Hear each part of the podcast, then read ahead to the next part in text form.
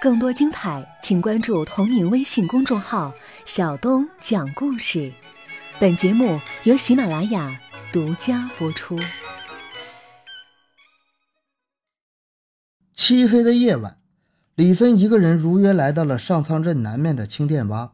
这里是一眼望不到边的沼泽地，大片大片的芦苇之间是狭窄的航道，只能容得下小舢板在其间航行，载着人出入芦苇荡。所以自古以来都是强项之人落草之寇的隐蔽之所。李芬来到尤奶娘指定的那个渡口，早就有一艘小舢板停靠在简易的小码头上，两名年轻的小伙子，一个坐在船头，一个坐在船尾，都在悠闲地抽着旱烟。看到李芬来到跟前，也没有吭声，依旧抽着烟。我叫李芬啊，是替徐子谦、许大爷家来说相声的。李芬冲着他们俩先自报了家门，但两名小伙子对视了一下，眼神迅速地站了起来，都没有吭声，只是向李芬做了一个上船的手势。等李芬的双脚刚刚在船尾上站定，站在船头上的那个小伙子便从怀里掏出了一个黑布做成的蒙眼，跨过船舱来给李芬戴上了。然后便把他往前带了几步，按坐在了船舱之中。站在船尾的那名小伙子举起了竹篙，猛地朝码头上一点，小舢板像箭一般的朝着芦苇荡的深处驶去。等到有人给李芬摘下蒙眼的时候，他定睛一看，自己已经来到了一块芦苇荡中的小高地上，用苇子搭成的一个马架子里面，从屋脊上掉下来一盏防风的马灯。李芬刚刚被摘下蒙眼。一见到光亮还不太适应，他闭上双眼，揉了揉眼皮儿，这才慢慢的睁开了。他看清楚了，坐在自己对面的是一个长着连鬓胡子的壮汉。他迅速在自己的记忆中搜寻了一遍，哎，在冀州的江湖地面上，大瓢把子没有这么一号人呢。你就是尤奶娘的大瓢把子呀？李芬先发话了。啊，咋的？信不实啊？那名壮汉摆出了蛮横的架势。大兄弟，不是信不实你。李芬诚恳地跟他解释开了，是因为我有个四弟崔海山，他好几年前拉起的柳子就叫尤奶娘。啊，隔年的黄历用不上了，我不认识谁叫崔海山、崔海水的。连鬓胡子说话的口气不太坚决，但他好像意识到了什么，马上就拍起了胸脯。本大爷现在就是尤奶娘的大瓢把子，咱们说道说道赎票的买卖吧。李芬把斜挎在肩膀上的那个包袱解了下来，拎在手里摇晃了几下，从包袱里面发出了金属撞击的声音。听见没有？二百块现大洋，一个不少，全在这里头。李芬摆出了一副江湖上老人的架势，咱们一手交钱，一手放人吧。说完，他把那只包袱扔在了尤奶娘的面前，他发出了一阵稀里哗啦的声响。你点点数吧。尤奶娘急不可待地解开了包袱，刚要点数的时候，她突然感觉到李芬的目光在逼视着她，自己显得有点露怯了。她马上放下了双手。朝旁边站着的一名小匪吆喝了一句：“你点点吧。”这一切的细节都没有逃过李芬的眼。他十分清楚地意识到，别看眼前这名壮汉留着连鬓胡子，说话也挺蛮横，可这都是装出来的。他绝不是什么大瓢把子，在他的背后一定还有一个大人物在掌控着他。就在李芬脑子里反复琢磨这些事儿的时间里。那名小匪已经把包袱里的银元数完了。报告大哥，这个“哥”字刚叫出了半截，小匪就改了口：“报告大瓢把子，二百块大洋，一个子儿不少。”那就请大瓢把子放人吧。李芬抢先发了话：“不走！”大瓢把子吼了起来：“还差那二十条洋枪没给我呢。”我说：“大兄弟啊！”李芬语气和缓的拍了拍大瓢把子的肩膀：“你让一个乡下的老财主上哪弄二十条洋枪去啊？”“那我管不着，反正俺们老板……”大瓢把子马上改了口：“俺们老哥们都说了，缺了这二十条洋枪，那就不能放人。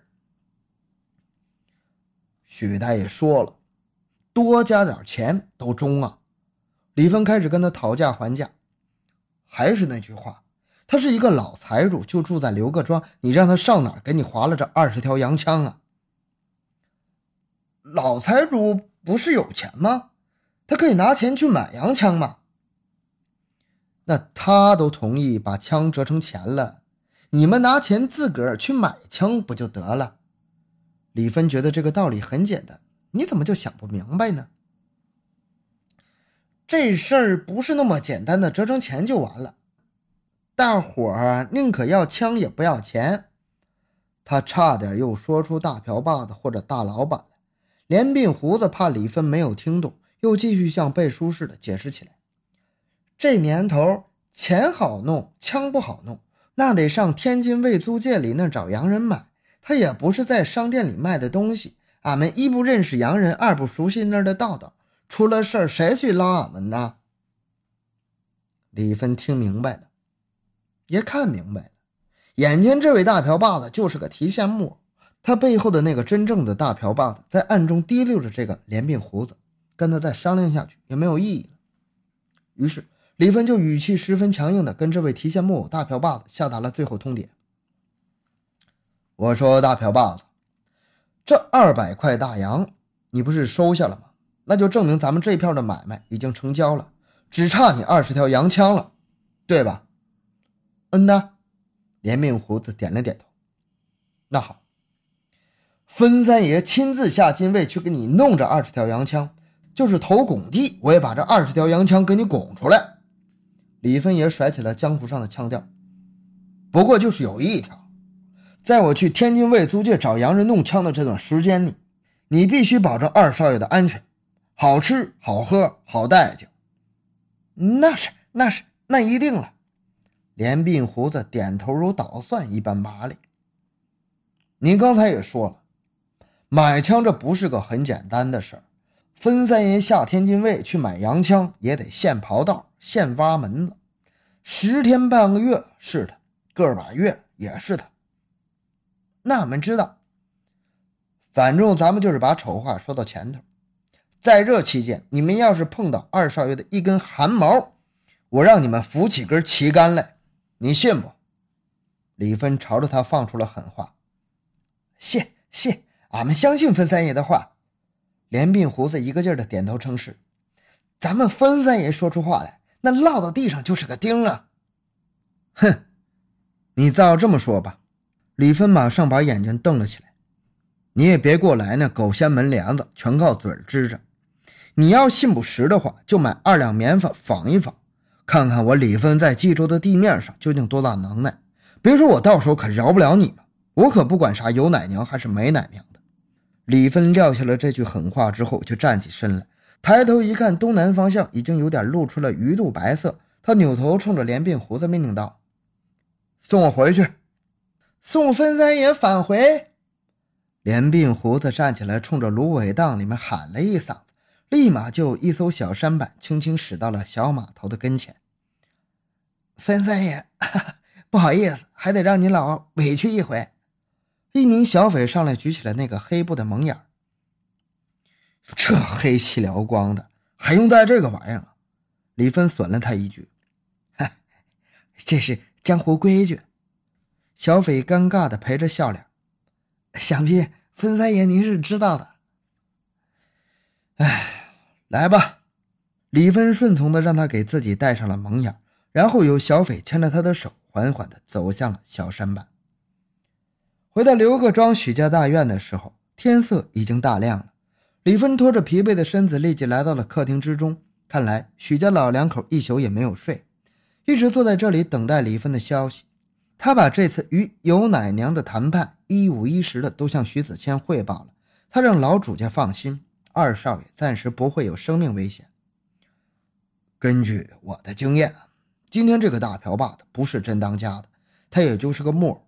背后还有个提溜线的，今天他不是拿了钱吗？再等他一两天看看，看他们背后那个真正的大当家还会出啥幺蛾子。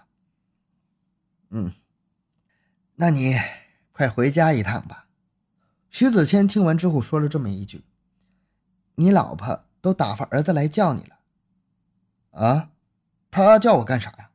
李峰感到十分的意外。必是听说你上青店洼子跟柳子谈判去了，不放心呗。徐子谦完全是按照家庭妇女的思维来判断了。嗯，这就怪了。李芬对李胜世的此举感到非常的奇怪。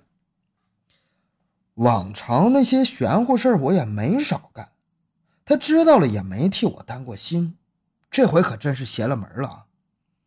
李芬还想再跟徐子谦说点什么，许大爷倒是先开了口：“他既然担心，那你就回趟家吧，这边不是还得等等尤奶娘的动静吗？”他看了看布满血丝的李芬的眼睛。哎这两天也把你熬渴的够呛了，回去家歇歇吧。说完，便把李芬推出了客厅的房门。